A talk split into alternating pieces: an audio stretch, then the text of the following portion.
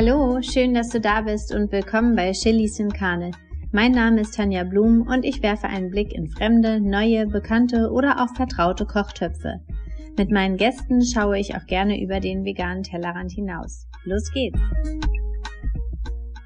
Heute zu Gast in meinem Podcast ist Yvonne George. Sie ist Diplom-Sozialpädagogin, Bindungstherapeutin, Traumapädagogin und GFK, also gewaltfreie Kommunikation Expertin. Sie hat selbst einen Podcast namens Glückskinder. Dort geht es um bedürfnisorientierte ähm, Erziehung beziehungsweise um bedürfnisorientiertes Familienleben. Wir unterhalten uns natürlich heute mehr um die veganen Themen im Hinblick auf die menschliche Psyche und das Bedürfnis nach Freiheit und Gerechtigkeit, wenn es um den Veganismus geht. Was das alles mit dem Thema beziehungsweise mit dem Schweinchen Hope zu tun hat, erfährst du in dieser sehr persönlichen und manchmal auch ähm, ja emotionalen Folge. Ganz viel Spaß. Schönen guten Morgen, Yvonne. Ich freue mich total, dass du heute hier bist. Herzlich willkommen. Ja, schönen guten Morgen, liebe Tanja. Ich freue mich auch total da zu sein. Und es war auf jeden Fall äh, gut, gut, die Vorstellung war gut dabei. Ja, okay, gut. War einiges dabei, was stimmt. Nein, alles super. okay, wunderbar. Falls sich jetzt äh, welche wundern, was du in einem veganen Podcast zu suchen hast, äh, sage ich vielleicht noch mal kurz dazu, dass du seit, wenn mich nicht alles täuscht, seit 2013 ähm, dich vegan ernährst. Ist das richtig? Das ist richtig, ja. Genau, genau. Ähm, okay, somit die Verbindung, die haben wir jetzt genau. hergestellt zu dem Veganen. Ähm, Yvonne, ich steige einfach mal ein mit einer äh, Frage, mit der ich sonst gar nicht einsteige. Was bewegt dich gerade? Was bewegt mich gerade? Hm, das ist eine schöne, spannende Frage für den Einstieg. Ich finde es auch schöner als die Frage, wie geht's dir? Weil ähm, ja, das so ein bisschen ins Hier und Jetzt zurückbringt. Ne? Was bewegt dich gerade? Mich bewegt gerade ähm, die, ja, wie soll ich sagen, das Bewusstsein im Allgemeinen. Ich beschäftige mich gerade sehr viel mit dem Bewusstsein und ähm, versuche öfter im Hier und Jetzt bewusst zu sein und in den gegenwärtigen Moment zu kommen und zu schauen, was in dem Moment gerade in mir lebendig ist und was ist gerade in mir lebendig. Ich bin gerade total neugierig und gespannt auf deine Fragen und ähm, freue mich auch total mal wieder über das Thema Veganismus zu sprechen, weil ich ja in meinem eigenen Podcast sehr viel über bedürfnisorientiert spreche, über bedürfnisorientierte Elternschaft. Wie kann ich mein Kind ähm, eben so begleiten auf Augenhöhe, dass ich ja einfach die Verbindung spüre zu mir selbst und zu meinem Kind und in meiner Familie. Also wie kann ich so viel Lebendigkeit in meinem Leben herstellen wie möglich? Und dann beschäftigt mich auch gerade die Frage, was hält uns eigentlich davon ab, uns lebendig zu fühlen? Und ich finde, da ist das Thema Veganismus und vegane Ernährung, was ja für mich auch mehr als eine Ernährungsform ist, ein super Thema. Und mich hat das ähm, Thema auch insoweit, also mir hat der Veganismus geholfen, bewusster zu werden um den Bogen jetzt mal zu schließen, ja. Und ja, das finde ich total spannend und total schön, dass es auch von anderen Menschen äh, ja so zu hören, dass es anderen Menschen ähnlich ging, dass der Weg über die Ernährung in Anführungsstrichen auch zu mehr Bewusstsein und Bewusstheit im Leben geführt hat. Wie begann denn deine, deine Reise 2013? Weil da stelle ich mir das noch recht schwer vor, ähm, sich wirklich dafür zu entscheiden, sowohl äh, und das Umfeld als auch wirklich praktisch, sich mhm. vegan zu ernähren. Wie kam es dazu?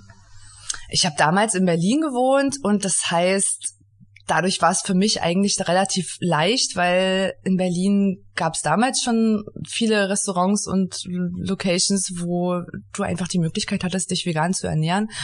Und auch ähm, ja in den Supermärkten war es auch schon relativ einfach. Ähm, wobei ich am Anfang noch einen anderen Blick hatte. Also ich hatte doch irgendwie diese äh, ja, Milchprodukte und Fleischbrille auf und dachte, oh Gott, jetzt kannst du gar nichts mehr essen. Stand erstmal im Supermarkt und war total überfordert. Und was ich aber relativ schnell bemerkt habe, also ich hatte damals irgendwie so eine Diät gemacht, wo ich auf Milchprodukte verzichtet hatte. Also im Vorfeld, ne? Und dann fiel mir auf, ich also bei mir war es eher umgedreht. Bei den meisten ist es so, dass, äh, dass die erstmal aufhören, Fleisch zu essen und dann, also erstmal vegetarisch sind und dann äh, sich überlegen, vielleicht auch noch auf die Milch Milchprodukte zu verzichten. Bei mir war es irgendwie so, dass ich damals noch Fleisch gegessen hatte und aufgrund dieser Diät aufgehört hatte, Milchprodukte zu, äh, zu konsumieren. Und dann fiel mir auf, ja, wenn ich jetzt noch mit dem Fleisch aufhöre, dann bin ich ja eigentlich, dann lebe ich ja eigentlich schon vegan. Und das war dann so ein Gamechanger irgendwie in meinem Kopf. Dachte ich mir, jetzt kann ich das ja mal ausprobieren. Und dann war damals ein äh, Freund von mir, der hatte, der war schon lange Jahre vegan und hat immer vegane ähm, Gruppen, also so Kochgruppen also unterm, im Freundeskreis veranstaltet. Ach schön, spannend. Das war total schön auf jeden Fall und ich weiß noch, dass ich da äh, mal eingeladen war und habe dann Dessert gemacht für diesen für diese Veranstaltung für diesen Abend und da habe ich die Freude entdeckt am veganen Backen und ich fand das total spannend. Ich habe da irgendwas mit Baiser, glaube ich, gemacht und ich für mich war das so ein totales äh, Ding, dass ich äh, Baiser, veganes Baiser machen kann aus diesen Kichererbsen. Mhm, Aquafaba. Wasser, ne? mhm. Aquafaba, genau. Und das war für mich total, also game changing irgendwie. Und ich hatte gemerkt, dass ich total Spaß dran habe, auszuprobieren und Sachen zu veganisieren, also normales Essen in Anführungsstrichen. Also was ja jetzt heute sehe ich das normale Essen anders als, also ne, damals war die Definition von normal noch eine andere. und ähm, ja, mir hat es total Spaß gemacht, äh, Essen, was ich kannte von früher zu veganisieren und für mich hat sich da so eine richtige Welt aufgetan und ja, es war auf jeden Fall viel bunter, als ich dachte und ja, total Spaß gemacht. Ja, kulinarische Vielfalt, ne? Plötzlich. Ja, auf jeden ja. Fall, auf jeden Fall. Und ich konnte halt meine Kreativität dann auch so ausleben, ähm, um neue Sachen auszuprobieren. Das hat total Spaß gemacht am Anfang. Ja, und dann bin ich dabei geblieben. Dann bin ich, ähm, habe ich einen veganen Instagram-Kanal gestartet und einen veganen Blog, der hieß damals Vegan Life Balance den gibt's auch immer noch. Ich weiß noch nicht, wie lange ich den noch aufrechterhalte, weil ich mache da eigentlich gar nichts mehr. Ähm, das siehst du, genau. den kenne ich gar nicht. Ich kenne nur deinen, deinen anderen Instagram-Account. Genau, ich hatte quasi den ersten, also der erste hieß Vegan Life Balance und dann habe ich den umbenannt. Also das ist immer noch derselbe Account, nur die alten sind auch noch ein paar alte Bilder drin. Aber viele habe ich gelöscht und den Blog, der dazu gehört hat, den gibt's aber immer noch. Da habe ich dann vegane Rezepte online gehabt und auch einige Interviews, so wie wie kann ich zum Beispiel vegan Gewicht zunehmen, habe ich einen Artikel drauf. Aber ich habe da ähm, dann irgendwann nichts mehr großartig gemacht. Wie gesagt, den gibt's immer noch, aber genau. Und das hat damals total Spaß gemacht und es macht immer noch total Spaß. Und deswegen auch schön, dass ich heute mal wieder über das, dieses Thema so philosophieren kann und reden kann mit dir. Ja, wir werden das so ein bisschen verbinden mit deiner mhm. ähm, Expertise in dem Bereich GFK zum Beispiel. Ähm, was mich jetzt interessieren würde, ähm, damals und heute, wie bist du da mit deinem Umfeld umgegangen, beziehungsweise das Umfeld mit dir? Was für Erfahrungen hast du da gemacht und konntest du dann was, was anwenden, was du jetzt ähm, ja, beruflich ausführst? Mhm.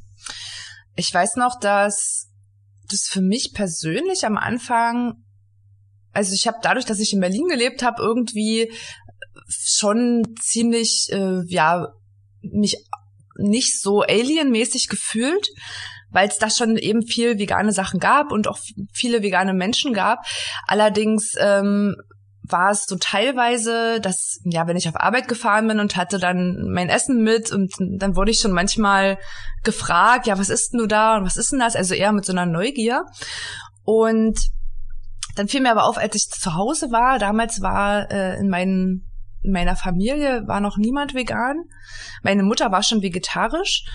Ähm, und das ist am Anfang, ne, also dementsprechend war von meiner Mutter dann auch eine ziemliche Offenheit da. Aber ich habe halt gemerkt, so dass zum Beispiel vom Mann meiner Mutter oder von meinem Bruder, dass da schon immer so Sprüche kamen, wenn wir mal zusammen gegessen haben, was jetzt nicht so oft vorkam. Aber ähm, immer wenn jetzt das typische Weihnachten so zum Beispiel, ne? Da kann ich mich erinnern, dass es da öfters mal so Sprüche gab am Tisch, ähm, ich, mir fallen jetzt die Sprüche ehrlich gesagt gar nicht mehr ein, aber vielleicht kennen deine HörerInnen auch äh, solche Sprüche, was man dann so hört vielleicht? Naja, ähm, so dieses typische, dann kannst, was soll ich dann für dich kochen? Ähm, dann kannst du ja gar nichts mehr essen. Ähm, mhm. so, so in die Richtung, ne? Oder äh, ja, wo, wovon, ja, mein Kind, wovon ernährst du dich dann? so auch aus aus der Perspektive so der Eltern, die haben sich dann mhm. Sorgen gemacht, ne? Mhm. So. Also bei, das war genau, als du das gerade sagst, meine, meiner Oma war das so, dass sie ja immer für uns gekocht hat, so diese gute alte deutsche Hausmannskost und die war am Anfang total überfordert und ich glaube, das war für sie auch schwer. Also das fand ich auch das Spannende, so zu beobachten, was die einzelnen Menschen dann so antreibt innerlich, ne? Was kann ich denn jetzt für meine liebe Enkeltochter noch kochen? Dass es ja auch vielleicht so eine Form von Liebe ist. Also so ein Ausdruck von Liebe, dass ich meinem Kind oder meinem Enkelkind jetzt was Schönes koche und sie wusste in dem Moment gar nicht mehr, was sie denn jetzt kochen soll und vielleicht auch die Frage, ja, wie kann ich denn jetzt meine Liebe noch transportieren, so, ne? Das fand ich total spannend zu beobachten. Und äh, was ich mit den Sprüchen meine, ist eher so dieses, ähm, also was mich da getriggert hat, ist eher, dass es so weniger die Sorge um mich war, was kannst du jetzt essen, sondern eher so dieses äh, Entwertende, was, was mit den Tieren ist, so, ne? Also das ist gar nicht so, das ist gar nicht so, ja, wir haben ja schon immer Fleisch gegessen, so in der Art und ähm, also dass ich da so auf so ein Unverständnis gestoßen bin teilweise. Und das hat mich schon beschäftigt und ich kann mich an eine Situation erinnern, da haben wir, war ich mit meiner Mutter bei äh, und einem Freund bei einem Virgil. Weißt du, was das ist? Nee, weiß ich tatsächlich das, nicht. Das ist, ähm, also wir haben quasi so ein, das war eine, eine Aktion, das war damals in Altenberg, glaube ich, da ist ein Schlachthaus und da fahren ja diese, diese LKWs immer mit den, mit den Tieren rein und wir haben mit einigen, ich weiß gar nicht mehr, wie viele wir da waren, ich glaube 20 Menschen davor gestanden mit Kerzen und haben das quasi so ähm, naja, begleitet. Ja, also wir haben, wir haben davor gestanden und manchmal ähm, haben die LKWs dann noch angehalten und wir haben dann quasi nochmal mit diesen Tieren, die da drin waren, Kontakt aufgenommen. Oh das Gott, war, das, das treibt mir die Tränen hart. in die Augen. Das ist ja das Kloß im Hals. Oh, weia. Das war mhm. absolut krass. Auch schon, dass, als wir da angekommen sind, man hat die Tiere dann schon von weiten Schreien gehört mhm. in dem Haus. Also es ist natürlich jetzt hart. Also ich weiß nicht, ob du ja, Triggerwarnung. Triggerwarnung, ja. ja. Und ähm, das war echt ein berührender und ergreifender Moment. Wir haben da auch viel geweint und was ich schön fand, ist in diesem Moment, ne, also diesen Schmerz zu teilen und zu spüren, weil das ist das, was immer von den, ja, was ja in unserer Gesellschaft weg weg äh, ist so ne? Also man sieht's ja nicht direkt. Und ich fand es wichtig sich das wirklich mal anzugucken. Und wir haben das dann natürlich auch geteilt ähm, in unseren Stories und so dass wir da sind. Und was ist das für ein, für ein Schmerz, der da eigentlich passiert und in diesem Schmerz, also wir haben ja die, die Menschen, die da waren, haben den, diesen Schmerz dann gemeinsam erfahren und ich fand das ein total verbindenden Moment. Und Entschuldigung. Ähm, und diese Verbindung ist ja das, worum es geht, finde ich. Ne? Also, dass wir wieder diese Connection bekommen, erstens zu unseren eigenen Emotionen, die dadurch entstehen und wirklich dieses komplette Gesamtbild zu sehen. Was bedeutet das, wenn ich Fleisch esse zum Beispiel oder wenn ich bestimmte ähm, ja bestimmte Nahrungsmittel esse, wo kommt das eigentlich her? Ja, wo kommt wo kommt dieses Stück äh, her, was da jetzt gerade auf meinem Teller liegt oder auch äh, die Milch oder der Käse oder so ne? Dementsprechend haben wir uns ja damit sehr viel beschäftigt und haben dann auch viel drüber geredet in der in der Familie, was das eigentlich bedeutet und da hat man gemerkt, dieser, diese Trigger-Momente, die dann ja auch entstehen, gerade bei den Menschen in der Familie, die noch äh, sich von, von Fleisch ernährt hatten, das ist dann vielleicht auch eine Strategie gewesen, sich, ähm, ne, sich das fernzuhalten, also diesen Schmerz nicht zu spüren, dass man vielleicht Witze drüber macht oder dass man vielleicht sarkastische Sprüche bringt oder sowas. Das ist vielleicht auch so eine Art Selbstschutz. Und ich habe gemerkt, als ich, als wir an diesem Tag da waren, das war irgendwie auch zwei Tage vor Weihnachten oder sowas. Das heißt, es gab dann wieder irgendwie, also meine Mutter hatte damals schon äh, veganes Weihnachtsessen gemacht, aber es gab noch irgendwie Würstchen oder sowas für die, die noch Fleisch gegessen oder die, die noch Fleisch essen. Und da habe ich zum ersten Mal eine Veränderung gemerkt, weil an dem Tag war ich ähm, total berührt und immer noch richtig verletzlich. Ich habe mich richtig, ja, wund gefühlt, so offen gefühlt. Und da habe ich zum ersten Mal gemerkt, dass zum Beispiel mein Bruder hat das gesehen, wie es mir geht. Ich musste dann noch nicht mal drüber sprechen. Und da habe ich zum ersten Mal keine Sprüche gehört oder irgendwelche. Also ich habe halt gemerkt, das, was, was ich empfinde, kommt irgendwie, strahle ich irgendwie aus und kommt an. Und da habe ich halt eine, eine, ja, ein Verständnis erfahren. Und das kann ja so ein erster Verbindungsmoment sein, ja. Was hat ja auch was, also gewaltfreie Kommunikation hat ja nicht nur was mit dem Kommunika mit Kommunizieren an sich zu tun, mit den, mit den Worten, die man verwendet, sondern auch, wie doll bin ich mit meinen eigenen Emotionen, mit meinen Gefühlen verbunden und wie schaffe ich das, die auszudrücken. Und das kann ich auch nonverbal machen. Und da habe ich zum ersten Mal gemerkt, hier hat sich gerade was verändert. Hier verändert sich, hier kommt gerade was ins Bewusstsein, was ähm, was die anderen spüren, obwohl sie gerade einen anderen Lifestyle haben als ich. Und das kann ja ein Verbindungsmoment sein, der zwischen allen da sein darf, ja. Und das hat sich immer weiterentwickelt. Mittlerweile ist es so, dass auch, ähm, also wir haben dann später noch mal, da war bei uns äh, auf dem Dorf so ein Schützenfest und die haben das immer einmal im Jahr gemacht, dass die dort so ein Schwein, also das war so ein kleines Ferkel noch und man konnte da das Gewicht schätzen von denen, von dem Schwein. Also ein lebendiges Schwein, oder? Ein lebendiges mhm. Schwein. Und äh, von, von diesem Schwein konnte man das Gewicht schätzen. Das haben die halt jedes Jahr zu diesem Schützenfest gemacht. Und wer am nächsten dran war an diesem Gewicht, hat dann das Schwein gewonnen. Und die, in den meisten Fällen ist es natürlich ne, auf dem Teller gelandet. Und wir haben dann, also ich weiß noch, mein Bruder hatte da nämlich Geburtstag an dem Tag vorher und dadurch waren wir halt alle zusammen. Wir waren halt alle äh, in der, ja, wir haben halt alle auch da geschlafen, waren auch auf uns aus dem Freundeskreis noch Menschen da. Und äh, meine Mutter hat gesagt, ich gehe da nicht hin, ich kann mir das nicht angucken und es ist doch schlimm, dass es sowas überhaupt gibt. Und dann kam irgendwann die Idee, naja, wir, wir versuchen das jetzt in Anführungsstrichen zu gewinnen. Das hört sich total falsch an, wenn ich das jetzt so sage, aber so war ja damals dieses Prozedere noch. Dann sind wir da mit elf Menschen runtergegangen und haben dann getippt und ge ja, die, das Gewicht geschätzt, was das Zeug hielt. Und mit der Absicht, wenn wir dieses Schwein in Anführungsstrichen gewinnen, dann kommt's auf den Lebenshof so. Voll und schön. Dann, ja, und dann war das, war dann diese, ja, dann haben die das Schwein dann dort gewogen und es kam halt raus, dass wir wirklich um 0,5 Gramm oder sowas daneben lagen und irgendjemand anders hatte das gewonnen. Und dann kam gleich so, sie haben dann gleich angefangen zu weinen und das selbst, selbst mein Bruder, ne, das fand ich total schön, dass er ja sonst immer so, eher so hart war und immer so, ne, so Sprüche gebracht hat, habe ich Tränen in den Augen gesehen und der war da total berührt und der hatte die Idee, na, wir können jetzt einfach den, der das gewonnen hat, ansprechen und äh, fragen, ob wir vielleicht Ne? Also mit unserem, mit unserer Absicht, was wir mit dem Schwein halt vorhaben und so weiter. Und es hat dann auch funktioniert. Ja, und jetzt hatten wir halt dieses Schwein. Was für eine äh, krasse Geschichte. Ja, ich bin gespannt, wie geht's weiter? Also Hope haben wir das Schweinchen genannt. Hat es einen eigenen Instagram-Channel bekommen? Nee, hat's, hat's nicht bekommen. Siehst du, das wäre natürlich auch noch eine Idee. Aber mittlerweile ähm, lebt Hope halt erst, hat, äh, also erstmal haben wir natürlich überhaupt nicht gewusst, wo jetzt hin. Ne? Erstmal hat's, äh, hat Hope noch bei uns gelebt, im, im Garten, zwei Wochen oder so.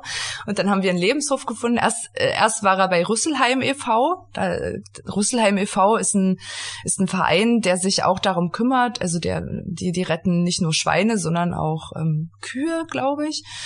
Und die kümmern sich halt darum, dass Lebenshöfe entstehen, also auch von Menschen, die vorher eben bei der konventionellen Tierhaltung involviert waren. Also du kannst, wenn du Landwirt bist und sagst, du hast keine Lust mehr darauf und willst lieber dem Leben dienen, dann kannst du dich mit Rüsselheim e.V. zum Beispiel in Verbindung setzen. Und das finde ich eine schöne Sache. Aber uns hat das nicht so gefallen, wo Hope da gelebt hat. Das war dann in, in Bayern, Südbayern.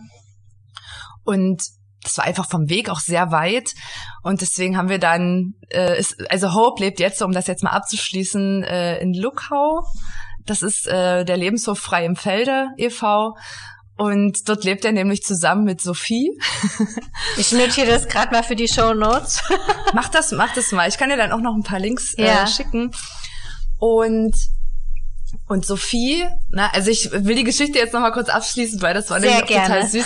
Sophie, Hope und Sophie haben sich quasi kennengelernt auf diesem Lebenshof in Bayern. Und Sophie war nämlich auch ein Schwein, was einer ähm, einem Mädchen geschenkt wurde. Die hat irgendwie einen 18-jährigen Geburtstag gehabt. Also auch so als Spanferkel.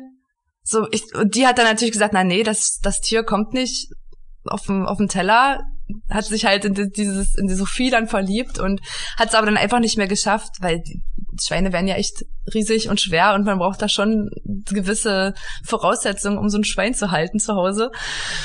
Äh, sie hat doch noch ein Pferd, dann hat sie noch ein Kind bekommen und hat dann gesagt, nee, ich kann das nicht mehr. Ich, aber jedenfalls war Sophie dann auch auf diesem Lebenshof bei Rüsselheim e.V. und wir haben dann eben Hope und Sophie, weil die sich eben angefreundet haben und da Best Buddies waren, wollten wir nicht mehr trennen und jetzt haben wir dann die beiden Schweine wieder geholt und nach Luckau gebracht. Und dort leben sie jetzt. Glücklich und zufrieden. Du bist in Dresden, ne? Luckau ist da in der Nähe? Genau, das ist nicht so weit weg. Also das ist halt im Spreewald und genau, frei im Felde, ja. Ist das schön. Das, das, ist total süß und jetzt sind wir halt öfters mal äh, da auf dem Lebenshof, helfen da mit und äh, zurzeit äh, sind wir gerade dabei, einen neuen Schweinestall zu bauen und einen neuen Zaun und da Geld zu sammeln. Also das, da hat sich auch eine total schöne Begegnung daraus entwickelt, ja. Und was ich damit sagen wollte, ist, dass es erst von so einer Anti-Haltung über die Gefühle, die man transportiert und über das, was in einem lebendig ist. Ne, es war ja nicht schon immer so bei mir, dass ich da so ein Bewusstsein dafür hatte und dass mir das dass ich eine spezielle Verbindung mit den Tieren aufgenommen hatte, sondern das hat, ne, ich hatte ja früher auch Fleisch gegessen und, und Milchprodukte konsumiert. Das ist halt ein Weg und ein Prozess. Und oftmals ist es am Anfang so, dass man äh, da ganz viel Verständnis sich wünscht. Also so war es bei mir und dann dieser Schmerz so groß ist. Wie könnt ihr das denn noch machen? Und es gibt doch die ganzen Fakten liegen doch auf dem Tisch. Jetzt versteht mich doch mal. Aber für die meisten Menschen, die dann damit konfrontiert sind, ist das erstmal wie ein, fühlt sich erstmal wie ein Angriff an, weil das ja auch so starke Emotionen beinhaltet, die die Menschen aber vielleicht noch nicht mal angenommen haben oder sich noch nicht einmal angeguckt haben. Und ich finde, da ist eine Sensibilität von beiden Seiten total wichtig und eine Bereitschaft, sich auch einzufühlen.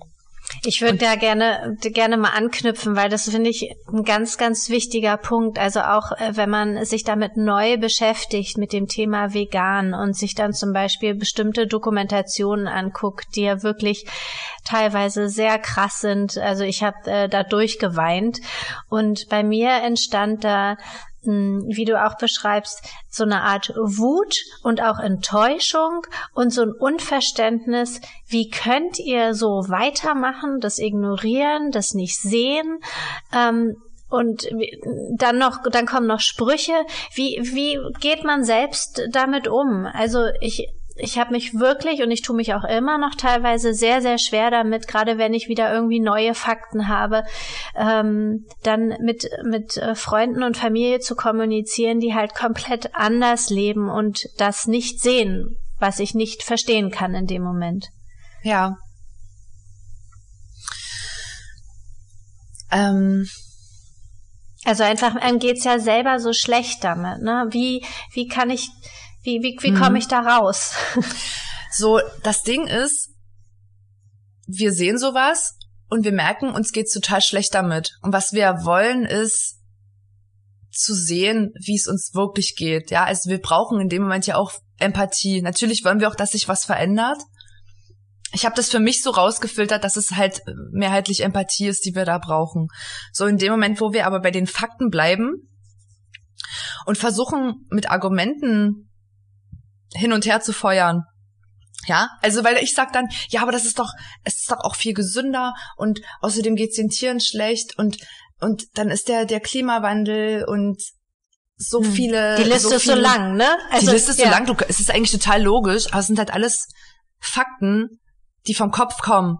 Und ich finde, wir, was wir machen, und, und Wut ist auch ein Zeichen dafür, dass du quasi nicht mit deinem Herzen verbunden bist, sondern mit deinem Kopf ja, und dann versuchen wir, also es sind Gedanken, die dazu führen, dass wir wütend sind, weil wir denken dann, also das ist jetzt sind jetzt kleine Insights aus der gewaltfreien Kommunikation, wir denken, jemand anderes sollte doch anders handeln. Also der sollte das doch checken oder der muss doch anders sein, ja? Also ich versuche quasi im Hier und Jetzt etwas, also ich, ich nehme die aktuelle Situation gerade nicht an und mein Kopf sagt, du bist falsch gerade, du machst gerade einen Fehler und genau das gleiche denkt ja die andere Person auch. Und dadurch werden wir nie auf den Nenner kommen. Was wir machen müssen, ist von der Kopfsprache und von unseren Gedanken und Bewertungen vielleicht uns die erstmal bewusst zu machen. Was denke ich denn jetzt gerade? Was denke ich denn gerade über die Welt, über die Gesellschaft. Oh, der Mensch ist so schlecht. Und wie können wir sowas machen? Und es geht doch nur ums Geld. Die ganzen Sachen, die wir haben, das können wir ja einfach mal, wenn wir in einem Gespräch sind, einfach uns selber mal zuhören, was da die Gedanken sind und uns bewusst machen, das sind gerade die Gedanken, die ich denke. Und diese Gedanken, die ich denke, werden höchstwahrscheinlich nicht dazu führen, dass sich mein Bedürfnis erfüllt. Das ist ja erstmal der erste Schritt, ja, dass wir dass wir uns in eine Position bringen, wo wir von einer Außenperspektive oder von einer Metaebene schaffen, unsere Gedanken zu beobachten. So. Und dann kann man ja genauso drauf hören, was sind denn die Gedanken von der anderen Person gerade, ohne das so an uns ranzulassen vielleicht. Natürlich sind wir wahrscheinlich trotzdem getriggert, aber das kann man ja auch beobachten. Also, ne, was ich damit sagen will, ist, versuch mal, die Beobachterperspektive einzunehmen und zu schauen, welche Gedanken schwirren hier gerade durch den Raum. Und was viel wichtiger ist, welche Gefühle sind dann da eigentlich noch unter der Wut? Bei mir ist es oft eine richtige Ohnmacht gewesen, eine Hilflosigkeit und eine Trauer, ja? Und sich das vielleicht auch erstmal aufzuschreiben und zu gucken oder zu spüren erstmal so, ne? Wie fühlt sich denn diese krasse, überbordende Trauer an? Und dann vielleicht auch erstmal zu weinen oder was auch immer da für, für einen Impuls kommen darf. Weil das, finde ich, ist nochmal ein Schritt mehr in die richtige Richtung, wenn ich mich mit meinem Gefühl verbinde und mit meinen Emotionen verbinde, ja, und ähm, zu schauen, wie geht's mir denn da jetzt gerade? Oder dann kann ich ja vielleicht auch mein Gegenüber fragen, wie geht's dir denn, wenn du so ein Video siehst zum Beispiel? Und dann kommt das aber aus einer anderen Haltung heraus, als wenn ich so mit diesem, wenn ich davon ausgehe, ich habe recht und du hast Unrecht und ich bin richtig und du bist falsch, dann kann ich keine Verbindung aufnehmen. Das ist total schwer. Also dann es geht's ja nur, dass der andere dann sagt, ja, du hast recht und ich gebe jetzt auf so in der Art. Ne? Die Wahrscheinlichkeit, dass wir beide auf einen Nenner kommen, ist relativ gering. Und was dann helfen kann, ist aus einer Haltung heraus, wo ich mit meinen eigenen Gefühlen verbunden bin, vielleicht auch mal zu sagen, ey, wenn ich das sehe, mich macht das total traurig und hilflos. Weil ich mir so wünsche, dass es allen gut geht. Ja, weil da steckt ja ein Bedürfnis nach Verbindung auch dahinter. Bedürfnisse sind universell, ja. Also ich will ja auch, dass es anderen Lebewesen gut geht. Ich will, dass es mir selber gut geht. Ich will, dass ich selber ähm, lebendig sein kann, dass ich eben nicht ausgenutzt und ausgebeutet werde. Und das, und wenn ich das dann sehe, dass es anderen Lebewesen so geht, dann tut mir das einfach weh, weil das meinem Bedürfnis nach ähm, ja Wohlbefinden vielleicht auch äh, und Freiheit vor allem. Also bei mir ist es auch so das Bedürfnis nach Freiheit, was da verletzt wird, weil ich das unfair finde, dass nur weil ein Wesen in einem anderen Körper geboren ist, anders behandelt wird und nicht frei sein darf. Und das macht mich einfach so fassungslos, ja. Und aufgrund von einer Konditionierung, nur weil wir es halt schon immer so gemacht haben oder schon immer so, so kennen, ist es ja noch lange nicht. Ne? Also deswegen verletzt es ja trotzdem mein Bedürfnis nach Freiheit und ich kann das nicht akzeptieren und deswegen entsteht bei mir dieser Schmerz und ich wünsche mir, dass es anders geht, weil es ist ja so einfach, ne? Also ich habe ja die Erfahrung gemacht, ich muss auf nichts verzichten. Es ist doch so einfach. Und ne, dass wir versuchen auf diese ähm, auf der Gefühlsebene zu bleiben und wirklich zu sagen, was was ist in mir lebendig und was ich mir in dem Moment von meinem Gegenüber wünsche, ist ja vielleicht nicht immer, dass er jetzt komplett sein ganzes Leben ändert, sondern vielleicht geht's mir erstmal nur darum, dass ich, dass die andere Person mir zuhört. Ne? Und in dem Moment, wo ich aus meinem Kopf rausgehe und versuche und, und nicht versuche mit Argumenten diese Empathie zu bekommen, sondern indem ich mich selber erstmal mit mir verbinde, mit meinem eigenen Gefühl, wie geht's mir, gebe ich mir ja die Empathie gerade schon selbst. Das heißt, dadurch entsteht schon viel Erleichterung in mir und ich erwarte das jetzt nicht mehr so unbedingt von meinem Gegenüber. Verstehst du, was ich meine? Ja. Ich, ich suche gerade noch so ein bisschen nach mh, hm, mh, hm, vielleicht so Praxisbeispielen. Also ich ich, äh, beobachte, ich beobachte das zum Beispiel bei mir selber, dass ich ähm, bei Freunden und Familie, die mir sehr, sehr nahe sind, ähm, teilweise das Thema gar nicht mehr anspreche, obwohl es mich total ähm, ja belastet oder ja immer beschäftigt. Ähm, belastet ist vielleicht zu krass, aber es beschäftigt mich halt ständig, wenn ich an einem Tisch sitze, wo dann all das gegessen wird, was was ich wo ich eigentlich so diese sehe, diese, diesen, das Leid sehe, das, das Blut sehe, um es ganz krass auszudrücken. Ähm, aber ich sage gar nichts mehr, weil ich ähm, keine schlechte Stimmung verursachen möchte, weil ich nicht mit dem erhobenen Zeige, Zeigefinger ankommen möchte. Ähm, ob, obwohl ich eigentlich gerne im Inneren schon irgendwie was sagen möchte, tue ich es gar nicht mehr ähm, sondern ne, transportiert es dann eher durch, durch, durch meinen Job als vegane Ernährungsberaterin, dass ich da wirklich dann in diesem Umfeld berate, aber das aus meinem sozialen engen Umfeld eher raushalte. Ähm, äh, Meinst du, das kann, das, das kann man irgendwie schlau, schlau lösen, dass man vielleicht doch mal den einen oder anderen Punkt so anspricht, dass, dass keine großen Konflikte oder Streitereien aufkommen? Mm. Schwer, ja, ne? ich finde das, ich finde das total schön, was du gerade gesagt hast und es hat ja auch was mit Sicherheit zu tun. Wie sicher fühle ich mich denn in dem Umfeld, ja? Also wenn du in, einem, in dem Ernährungsberatungsumfeld bist, dann weißt du ja erstmal, dass ihr dass da ein Mensch gegenüber ist, der bereit ist, der offen ist und der auf derselben Wellenlänge ist wie du. Das heißt, ihr habt dann schon mal eine Gemeinsamkeit, eine Gemeinschaft. Und was Genau, aber in dem anderen mhm. Umfeld, es wissen ja alle Bescheid. Es ist ja nicht so, ne? dass die, mhm. Aber ich, ich möchte nicht nerven, ich möchte nicht äh, irgendwie mit einem erhobenen Zeigefinger dastehen und trotzdem würde ich so gerne manchmal was sagen. Und das ist doch so schön, dass du ja auch in dem also das ist alles ein Prozess, ne? Und du kriegst ja jetzt wieder mehr über dich selbst mit. Du lernst ja wieder mehr über dich selber, indem du weißt, ich will nicht nerven.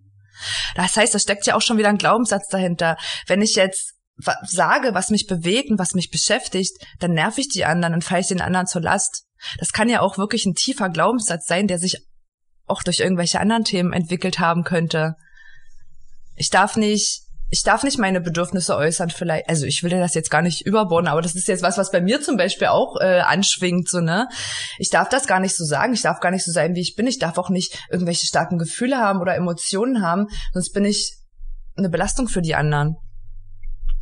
Und was passiert denn? Warum bin ich denn eigentlich dafür verantwortlich, dass dort jetzt ähm, keine, also dass dort jetzt Harmonie ist? Wenn, wenn doch offensichtlich bei mir gerade ein Bedürfnis nicht erfüllt ist, warum darf ich das denn nicht sagen? Bin ich dafür verantwortlich, dass es den anderen gut geht? Warum ist denn das so schlimm, dass, dass da jetzt vielleicht keine Harmonie mehr ist, weil ich was gesagt habe? Also was passiert dann? Was, was passiert, wenn du, wenn du sagen würdest, mich, und du musst es ja noch nicht mal gewaltfrei ausdrücken, nehmen wir mal, gehen wir mal das, das Szenario durch. Du sagst, ich kotze es hier total an. Ich kann das einfach nicht mehr sehen. Ich kann dieses Leid und dieses Blut nicht mehr sehen und mich verletzt es einfach nur. Was, was würde denn dann passieren? Was würden denn die anderen dann sagen? Ja, sch schwierig. Also muss man mal ausprobieren, ne? Und das ist ja das Spannende, warum trauen wir uns manchmal nicht, Sachen auszuprobieren, so, ne? Und ähm, weißt du, was ich meine? Diese, diese ganzen äh, darunter liegenden Mechanismen, die da noch, die da noch greifen.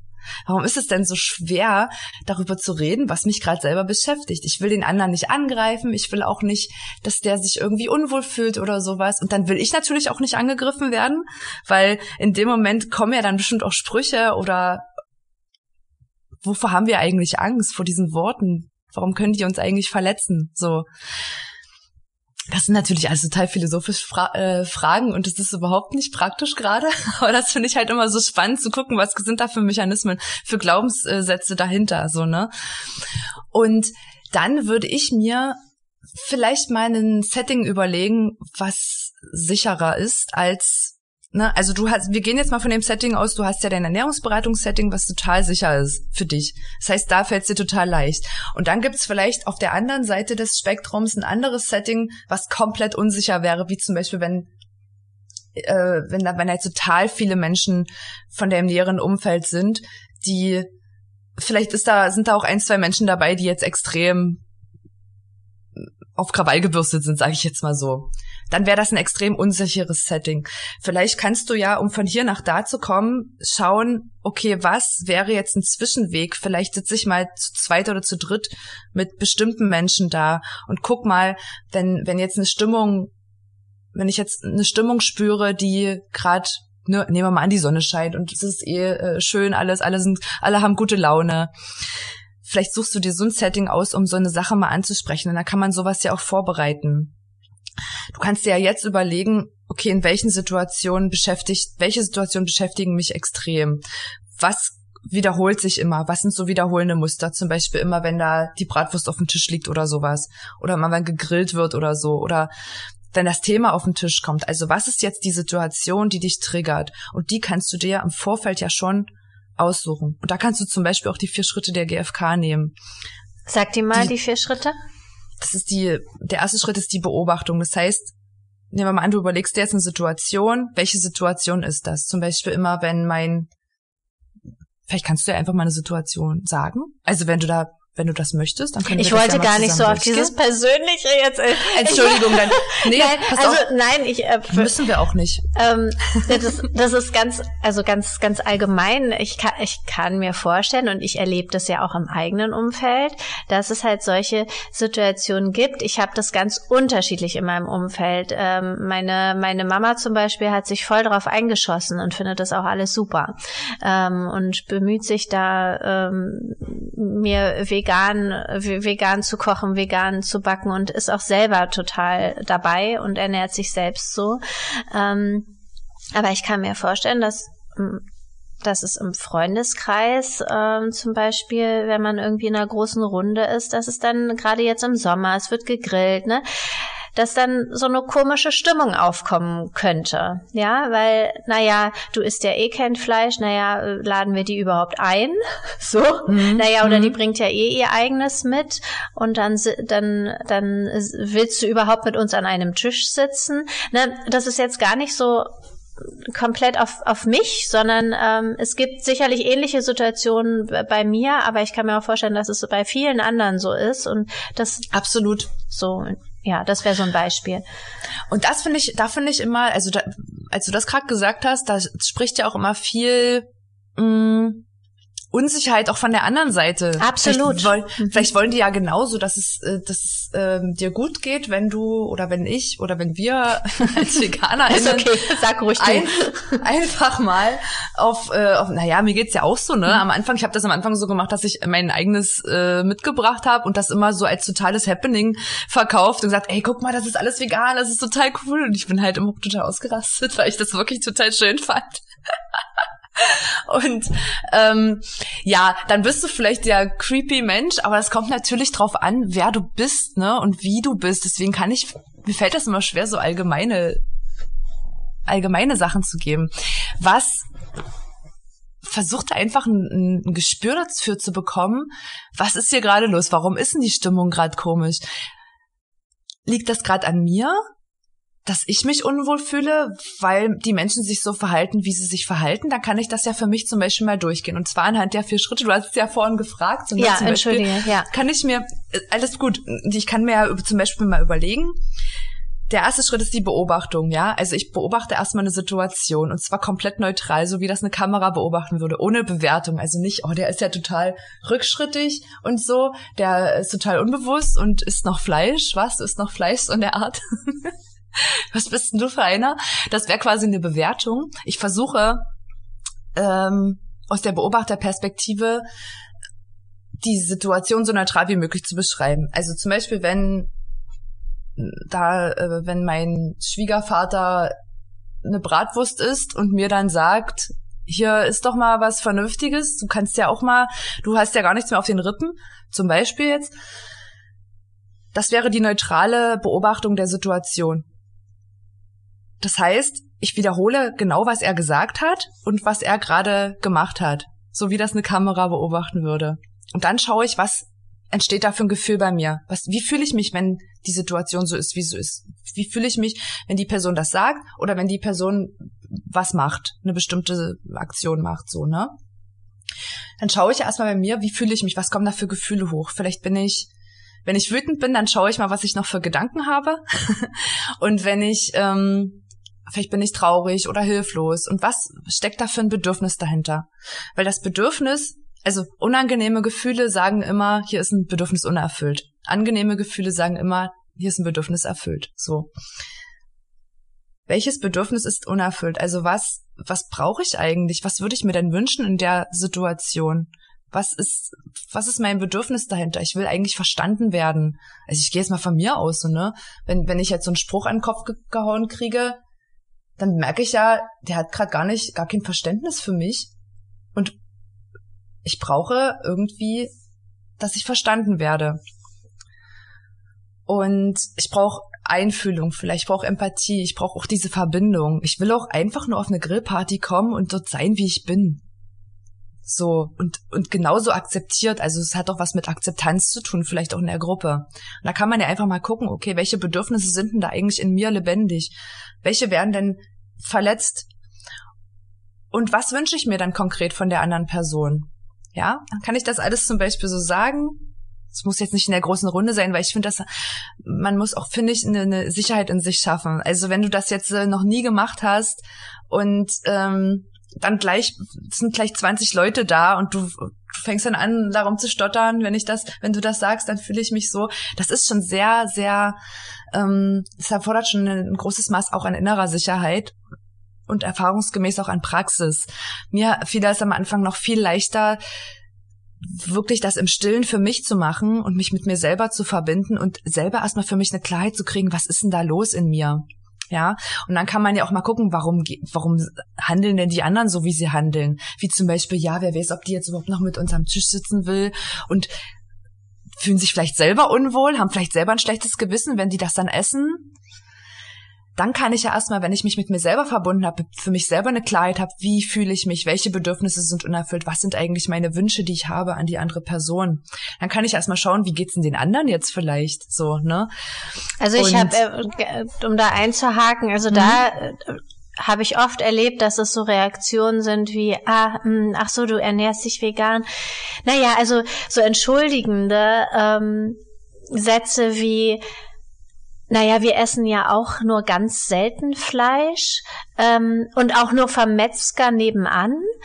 Ähm, so, und äh, am liebsten würde ich, würde ich dann halt einen Spruch bringen. Ähm, äh, Mache ich dann aber nicht. Was würdest, was würdest du da am liebsten sagen? Nein, also es kommt auch immer darauf an, wer dann gegenüber ist. Manchmal bringe ich auch einen Spruch, aber am liebsten würde ich dann sagen, ja, äh, das Tier ist trotzdem gestorben, auch wenn du nur einmal in der Woche Schwein isst oder Rind. Ähm, das ist ja nicht, äh, gut, es ist dann nicht jeden Tag Leid, aber Leid ist es trotzdem.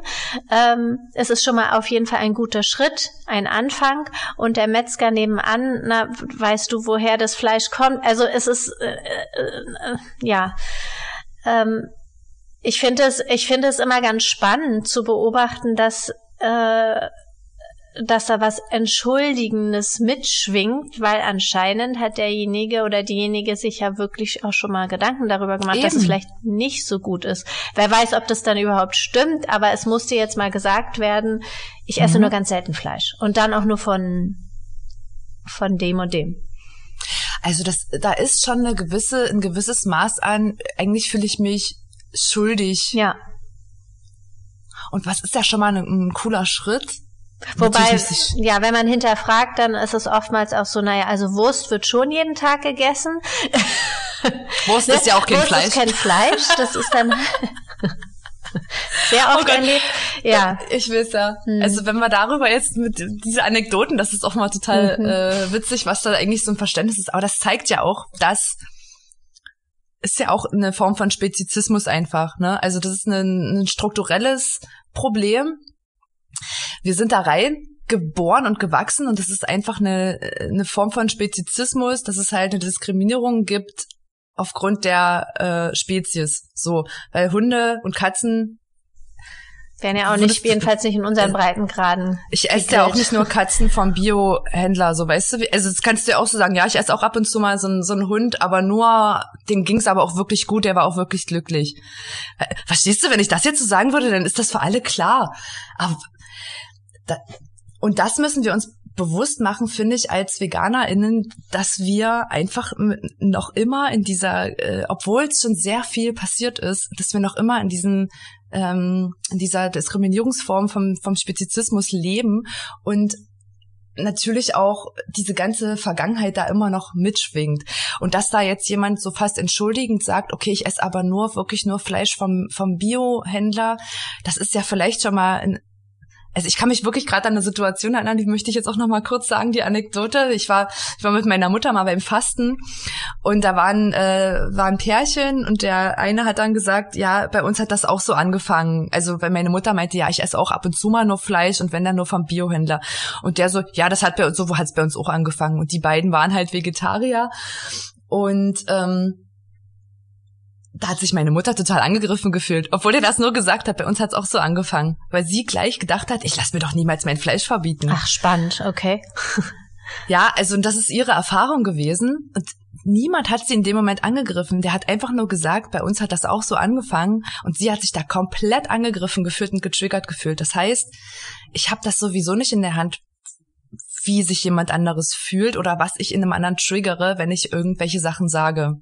Ja, da kann ich sonst wie sensibel damit auch umgehen. Aber ich glaube, wir sind uns schon auf einer gewissen Ebene bewusst, dass das eigentlich, oder nicht nur eigentlich, dass es falsch ist und dass es nicht geht, dass ein anderes Lebewesen für mich leidet und für mich sterben muss. Und die Menschen, die dann so halb entschuldigend sagen, ich gehe äh, jetzt auch wirklich nur zum Biofleischer nebenan, es ist doch eigentlich schon mal eine super, ein, Ne? Also da ist doch schon mal mehr Bewusstsein passiert. Da kann, eigentlich können wir doch dankbar sein. So natürlich sind wir immer noch so, ja, das ist doch aber immer noch nicht da, wo es sein soll. Aber vielleicht diesen Prozess zu das sehen. Das stimmt, ja, da hast du total recht, ja. Dass wir ja auch mal irgendwann in der Position waren. Was hat uns denn geholfen, dass wir das nicht mehr, also was hat uns denn dabei geholfen, dass wir bewusster werden, geworden sind? Und ähm, ich finde nämlich auch, vielleicht äh, hat jeder Mensch sein eigenes Tempo. Und ich finde, wenn, wenn du diesen Schritt gemacht hast, ich habe am Anfang total zu tun gehabt mit meinen eigenen Emotionen und ich habe dieses dieses Leiden, diesen Schmerz konnte ich kaum aushalten und vielleicht braucht man auch erstmal so ein gewisses Maß an Stabilität, um das alles überhaupt aushalten zu können. So und vielleicht hat da jeder Mensch wirklich sein eigenes Tempo und wir haben das ja nicht in der Hand, wie weit jetzt andere Menschen sind oder nicht. So, wie kann ich jetzt da ausdrücken? Also wie, wie gehe ich dann trotzdem damit um in der Situation? Also ich will jetzt trotzdem noch mal beim Beispiel bleiben. Wie komme ich in der Situation wieder auf die Gefühle? Ja, also weil der Impuls ist ja, naja, aber das ist ja trotzdem, du weißt ja trotzdem nicht, wie, wie das Tier gelebt hat. Und trotzdem wollte das Tier ja nicht sterben. Dann bist du ja wieder im Kopf, dann bist du ja wieder bei irgendeinem Argument. Wie komme ich denn jetzt zu irgendeinem Gefühl? Du kannst ja erstmal gucken, wenn die Person das sagt, naja, ich gehe ja nur zum Biofleisch und ich esse auch ganz selten Fleisch. Wurst zwar jeden Tag. Wie fühlst du dich dann? Was kommt dann für ein Gefühl hoch? Ist da vielleicht immer noch so eine Unzufriedenheit, so, ne? Weil eigentlich willst du doch, dass dieser Mensch jetzt komplett checkt, so wie du es vielleicht auch verstanden hast, dass es auch schön sein kann und äh, ne, du willst ja, dass dein Bedürfnis erfüllt ist sozusagen. Und vielleicht könntest du ja auch dein Gegenüber fragen oder sagen, was du wahrnimmst. Das ist der Impuls, der vorhin bei mir so hochkam. So als ob vielleicht schwingt da noch so ein, hast du dann manchmal noch ein schlechtes Gewissen, weil irgendwie nehme ich gerade so wahr, dass du dich so halb entschuldigst dafür. Du könntest ja einfach mal wiederholen, was du wahrgenommen hast und dann schauen, was, was kommt denn da von der anderen Person? Weißt du, dass ich versuche, irgendwie nicht davon auszugehen, ich habe jetzt Recht und der andere hat Unrecht oder der andere hat Recht und ich habe Unrecht, sondern wo ist denn diese Ebene, wo ich mich verbinden kann, wo ich neugierig vielleicht auch bin, na, wie ist denn das gerade bei dir? Hast du auch schon mal so ein Video gesehen? Oder hast, hast du damit überhaupt schon, hast du mit dem Thema vegan überhaupt schon mal was zu tun gehabt? Ich finde auch vegan manchmal so ein, so ein trennendes Wort, so weißt du, wie ich meine? Ja, das absolut. Ja dass es so zwei verhärtene äh, Fronten sind, was ich gar nicht möchte. Und ich möchte auch gar nicht, dass so der Eindruck entsteht, ach, die ernährt sich vegan, jetzt müssen wir hier mit Samthandschuhen und so. Und weil wir unterhalten uns ja jetzt auch gerade sehr intensiv darüber, wie man miteinander umgeht. Und ich habe gerade irgendwie echt Sorge, dass so dieser, dieser Eindruck entsteht, man müsste dann ja so vorsichtig wie möglich auf Eierschalen sich äh, ne, so rantapsen und ähm, da bloß nichts Falsches sagen. Ähm, ich möchte auch gar nicht, dass hier das jetzt so rüberkommt, so lästernd, ähm, wenn ich irgendwie sage, ja, dann äh, wird da die Wurst ausgepackt und auf dem Grill und ach, die Veganerin. Ähm, das möchte ich gar nicht, weil eigentlich das, was ich möchte, ist Kommunikation und nicht diese Fronten, hier ist vegan und da ist die Fleischfront und wir kommen nicht zueinander. Eben.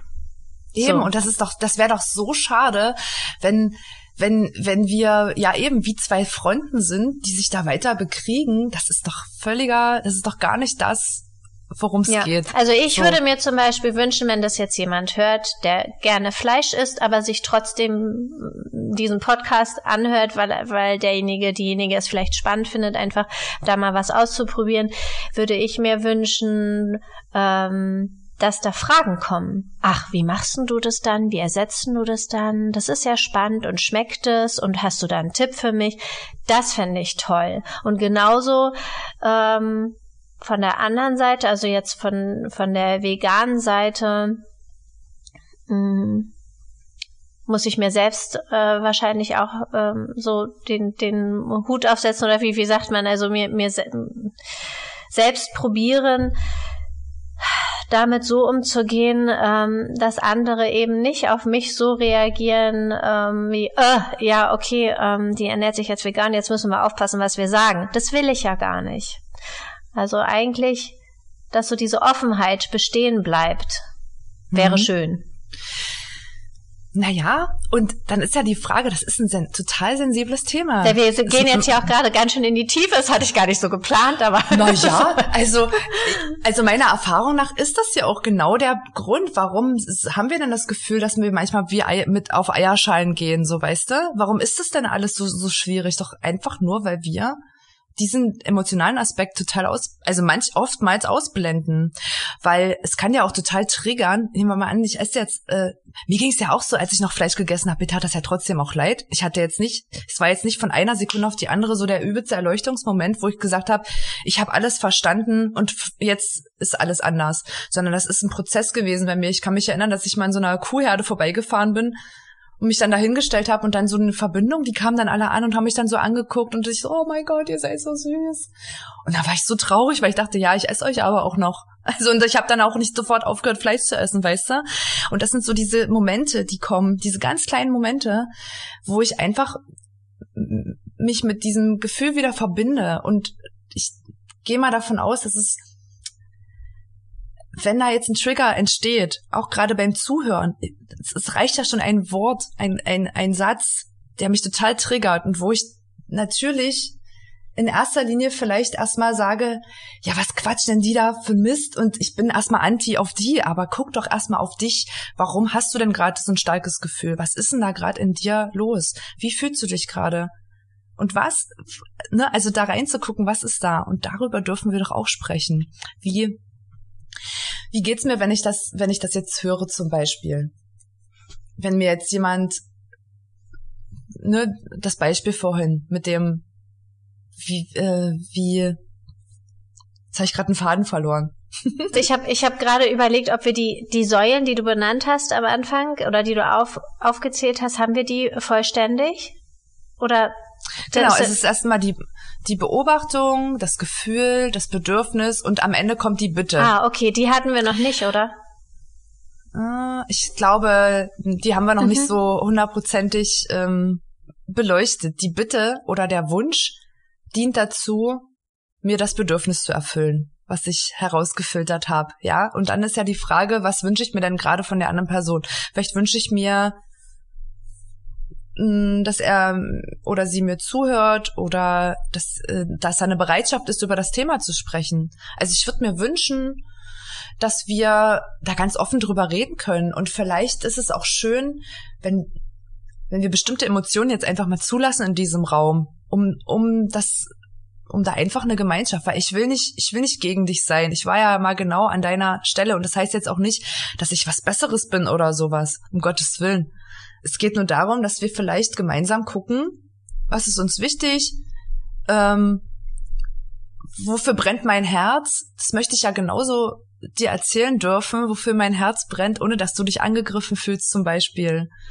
Ja, und wenn mein Herz jetzt für das, äh, für das Tierwohl äh, schlägt, dann heißt das nicht, dass ich dir das komplett abspreche, nur weil du Fleisch äh, isst, dass du jetzt hier der übelste Monster bist.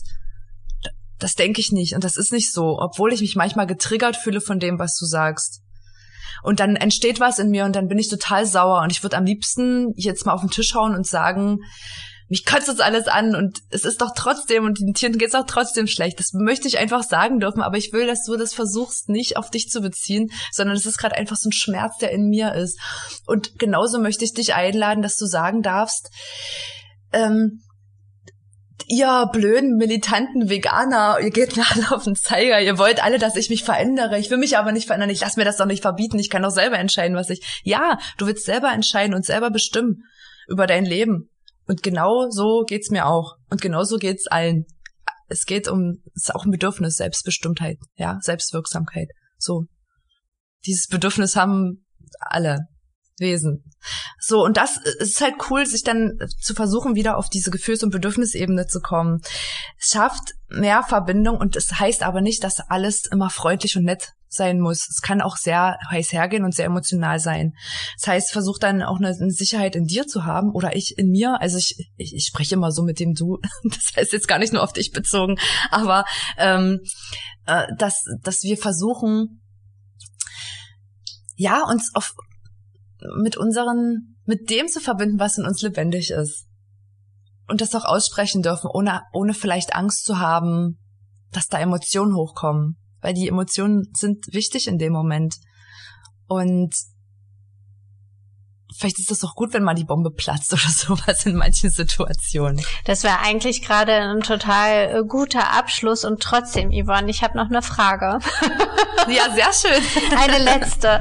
Ähm, und zwar, dein, dein Podcast beschäftigt sich ja mit, mit äh, Familien, mit, äh, mit, mit Kindern. Und ähm, ich würde gerne nochmal auf das Thema Familie und Kinder zurückkommen. Ähm, Familien, die sich unterschiedlich ernähren, ähm, also sozusagen Patch Food Families.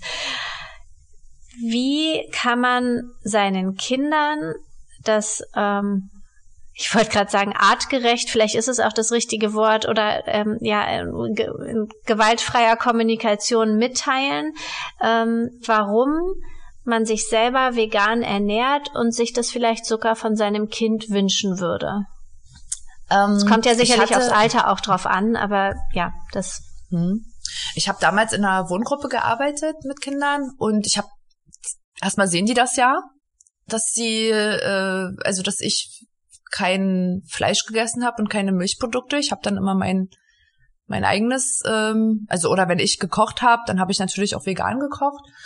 Und dann kam es natürlich auch zu diesen Themen. Ne? Also mir ist es wichtig, ähm, dass es den Tieren, äh, naja, dass es denen gut geht, dass ich, dass ich nicht, äh, ja, wie soll ich sagen? Also es ist ja eine Entscheidung, die ich für mich treffe. Und meine Haltung, also ich muss ja das machen, was für mich sich stimmig und authentisch anfühlt. Und ich habe die Entscheidung ja getroffen, weil ich bestimmte Dinge gesehen habe und dann bereit war, irgendwann darauf zu verzichten und nicht mehr dazu beizutragen. Also, ne, ich in meinem Leben immer mehr dazu beitragen möchte, mit meinen Fähigkeiten, mit meinen Mitteln, dass eben meine Bedürfnisse erfüllt sind. Und das lebst du ja dann vor in dem Moment.